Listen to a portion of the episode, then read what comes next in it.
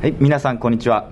株式会社工藤研の熊倉です、えー治療院経営のヒント本日は第111回をお届けしたいと思います。それでは斉藤さんよろしくお願いいたします。よろしくお願いします。えー本日ははい。ちょっと違った形式で。そうですね。最近あのヒントは、はい。い、ろんなこうゲストの人を呼ぶようなスタイルにちょっとずつ変化してまして、ああなるほど、はい、今日はまあ普段インタビューしてるはい。僕が、うん。まあ、ちょっとお答えするという形でお届けしたいとあ。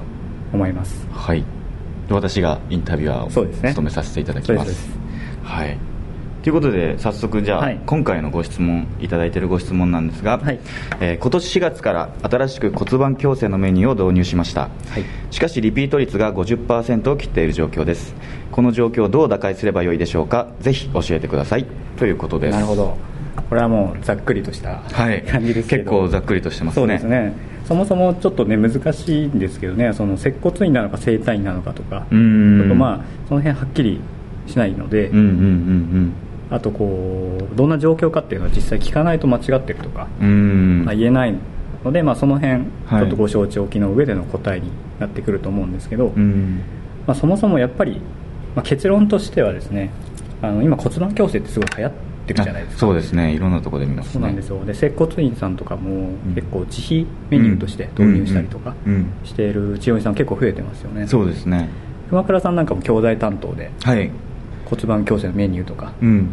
そういうこう施術メニューのうん。販売とかもしてるじゃないですか。そうですね。あのー弊社で昔出された先生で骨盤矯はい正出された先生いましたね、うん。で僕もいろんなあの治療院をお伺いすることあるんですけど、はい。やっぱり骨盤矯正というのは一つのメインメニューとして大きいところですよね、うん、そうなんですよね、でまあ、そういうところも含めてやっぱりできてる先生できてない先生っていうところで言うと、やっぱり共通してるのは、その検査とか問診とかやっぱり説明っていうところは、やっぱりぜひ一番最初に見直した方がいいところだと思うんですあね。あなるほど。そうなんです。なのでやっぱりこうリピート率切ってる状況っていうところでいうと、はい。まあ、やはりその検査問診説明をうん。何かしら問題があるのではうん。ないかなといううんところでちょっとお伝えしたいんですけども、そもそもまあなんでリピートしないのかって考えると、はい。やっぱりこう自費として例えば導入したんだったら、うん。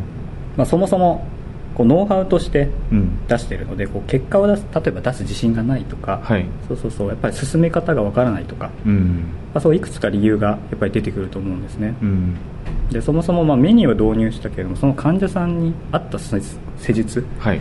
がその骨盤矯正なのかとか、うん。ん。やっぱりそういうところもしっかりと見極めないとですよね。うんうんだから、まあ、よくあるのがそのこれは難しくはないと思うんです。けど技術レベルの問題で、はい。やっぱり単純に施術効果が出てないんじゃないかとか、うん。そこもやっぱりやっぱりもう一回見直すべきところ、うん、ポイントですよね。うーんあとはそうですねやっぱり治療家さんで多い傾向にあると思うんですけども、はい。その施術効果とかそのビフォーアフターに結構フォーカスしすぎちゃってる先生がすごくすごく多いんじゃないかなと思うんですね。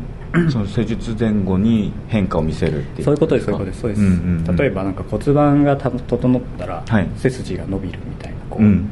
そこをにフォーカスして、はい。それをこうそこを伝えるみたいな、うん、うん、そこがゴール地点になっちゃってる人が結あ構多いのかなって思うんですね、うんなのでそもそもこう骨盤矯正リピートしないっていう、まあ、理由としては、そういうふうに、まあ、やっぱり自分自身のまあ自費を進める進め方だったりとか、はい。うん。あとまあ技術レベルの問題うん。とやっぱり多いのがビフォーアフターにフォーカスしすぎて、うん。うんそこをゴールとしちゃってるところ、うんうん。っていうところもまあ僕もいろんな治療院さん見てて、うん。うん思うところなんですね。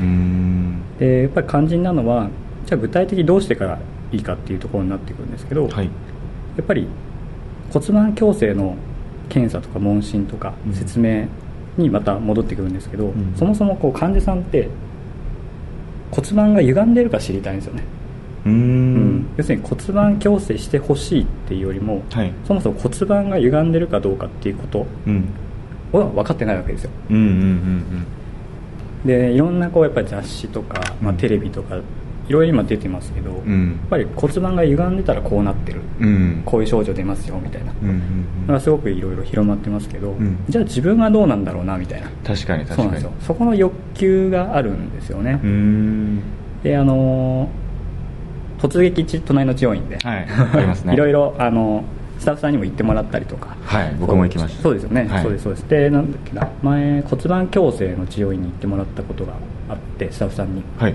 でその時やっぱりインタビューしてて言ってたんですけど、うん。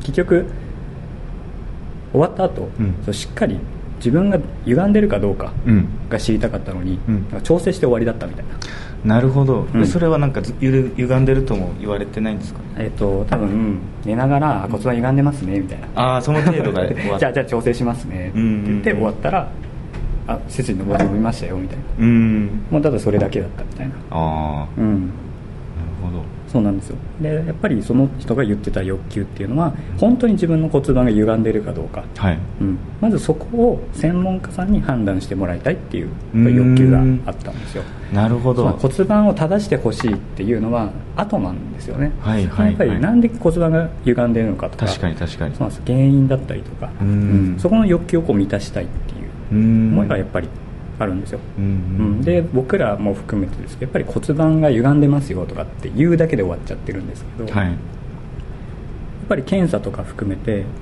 まあ、先生が分かるような検査じゃなくてやっぱり患者さんが結果が分かるようなうん、検査をしっかりとしていかないと、まあ、説明もですね、ううん。ん、患者さんの欲求はやっぱり一向に満たされないですよね。うん。うん。でも斉藤さんが最初に言ってたはい。検査とか問診をしっかりやった方がいいっていうのはそういった意味があるっていうことですか？そうですそうです、ううん。ん、なので、まあ、結局骨盤が整ったらどうなるかっていう、まあ、結果はい。の見せ方にやはりいろいろフォーカスしすぎてしまってるっていうのもすごくあると思うんですね、ううんん。でもしくはやはりこう何かしら変化が出るわけですから、はい。うんまあ、可動域が広が広がるとか、うんうんうん体温が変化するとかうん。圧痛がなくなるとか、うん。うん。まあ、そういうこう引き出しをねいろいろ増やしていくっていうのもリピートアップの秘訣ではあると思うんですけど、うん。うん、やっぱりそういった患者さんが専門家に判断してもらいたいっていう欲求ですね、うん、そこをやっぱり満たすっていうところがやっぱりポイントかなとうん。思いますね、うん、でなるほどその上で結局その結果と治療計画っうん。ていうのをしっかりと結びつけないといけないわけですよね、うん。骨盤が歪んでる原因はこうです。で今の問題点はこういうことです、うん。でなぜならこうですとか、うん。そうです。結局こう問題があって、まあ、原因があって。はい。でその解決策はうちはこういうことをしますよみたいな、ううん。ん、そういうやっぱり流れで、ううん持っていかないとなかなか患者さんも納得してお金を払うっていうところまでいかないのかなと、ああ、うん。患者さんが納得するっていうのがやっぱ一つのポイントですねリピートで言うと、うん。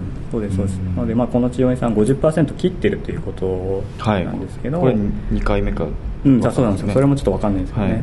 うん、どうやって切って2回目がもし、ね、50%切ってるんだったら、うん。うん。やっぱりそういうところを見直していただいた方が、うん。まあ、いいかなというところですよね。ううんん斉藤さんこの店舗やってるじゃないですか、はい。で結構そういう初診の患者さんとかっていうのはこう2回目につなげるためにはい。やっぱ結構説明とか。あそうですね。うちの店舗では結構写真撮影したりとか。ああそうそう熊倉さん受けましたよね。前行きましたね。そうですね。知ってます知ってます。はい。ビフォーアフターっていう意味では、うん、うん。iPad でね。そうですそうです。あとあの模型使ってはい。説明もしましたね、うん骨盤模型。うんうんうん。そうですそうです。とかですね。そうだからそういう細かいところですけど、まあ、うん納得するじゃないですか、うんうんうんその辺はやっぱり見直す必要がありますよね、うん。うん。うんあとは結構ですね最近はい。患者さん見ててこのその店舗で見てて思うんですけど、ん。その骨盤が歪んでますよって言われてる人が結構続出してるんですよ。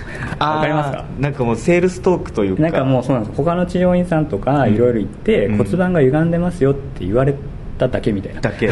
知っこと知ってる人ですね。それは知ってるよっていうそうなんですよ。うん。だから骨盤がゆなんで骨盤が歪んでるのか知りたいんですみたいな人が増えてきてて、でやっぱり大手のやっぱ、まあ、リラクゼーションサロンみたいなところも、骨盤矯正とか結構メニュー増やしてきてるじゃないですか。なるほどなるほど。そうなんです本当身近になってきてるういるんですけど、うんなんかこう骨盤歪んでるって言われたけどなんで歪んでるのか知らない人が増えてるっていう。なるほど。すごい面白いというかそういう患者さんの層も出てきてるんですよ、うん。ん、だからなんか最近思ったんですけどそれこそこう接骨院とかはい。マッサージで骨盤が歪んでると言われたあなたみたいな。当院ではこう歪み測定ちゃんとしますよみたいな。あなるほど。っていうのも、まあ、ちょっとした差別化じゃないですけどああもうターゲットがそっちに絞り込むというか。なんかそういうのも流行るんじゃないかな。なあーあなるほどですね。はあ新しいなそれ。そうなんですよね。ん。そうそう。なので、まあ、あくまでやっぱね骨盤が歪んでるって言われてるんだけどもなんで歪んでるのかっていうところまでうん。しっかりと検査とか説明問診あたりを見直していく必要があるのかなっていうところですね。うーん。うん。僕もなんかいろんなこの DVD 販売に携わっていろんなはい。こう DVD 出された先生とお会いしていくうちに、結構やっぱ問診とか検査に力を入れてる人が多いなって。うんうんうんでもうリピート率はものすごい高い先生方ばっかりなので、うん最初のなんですかね患者教育というか患者さんにこう治療の価値を伝えるような取り組みの一つとして、うんうんうん検査とか問診って非常に重要うなん。ところなのかなっていうのは最近すごい思います、そうですね。うんなのでまあ50%切ってるってことですので、うん。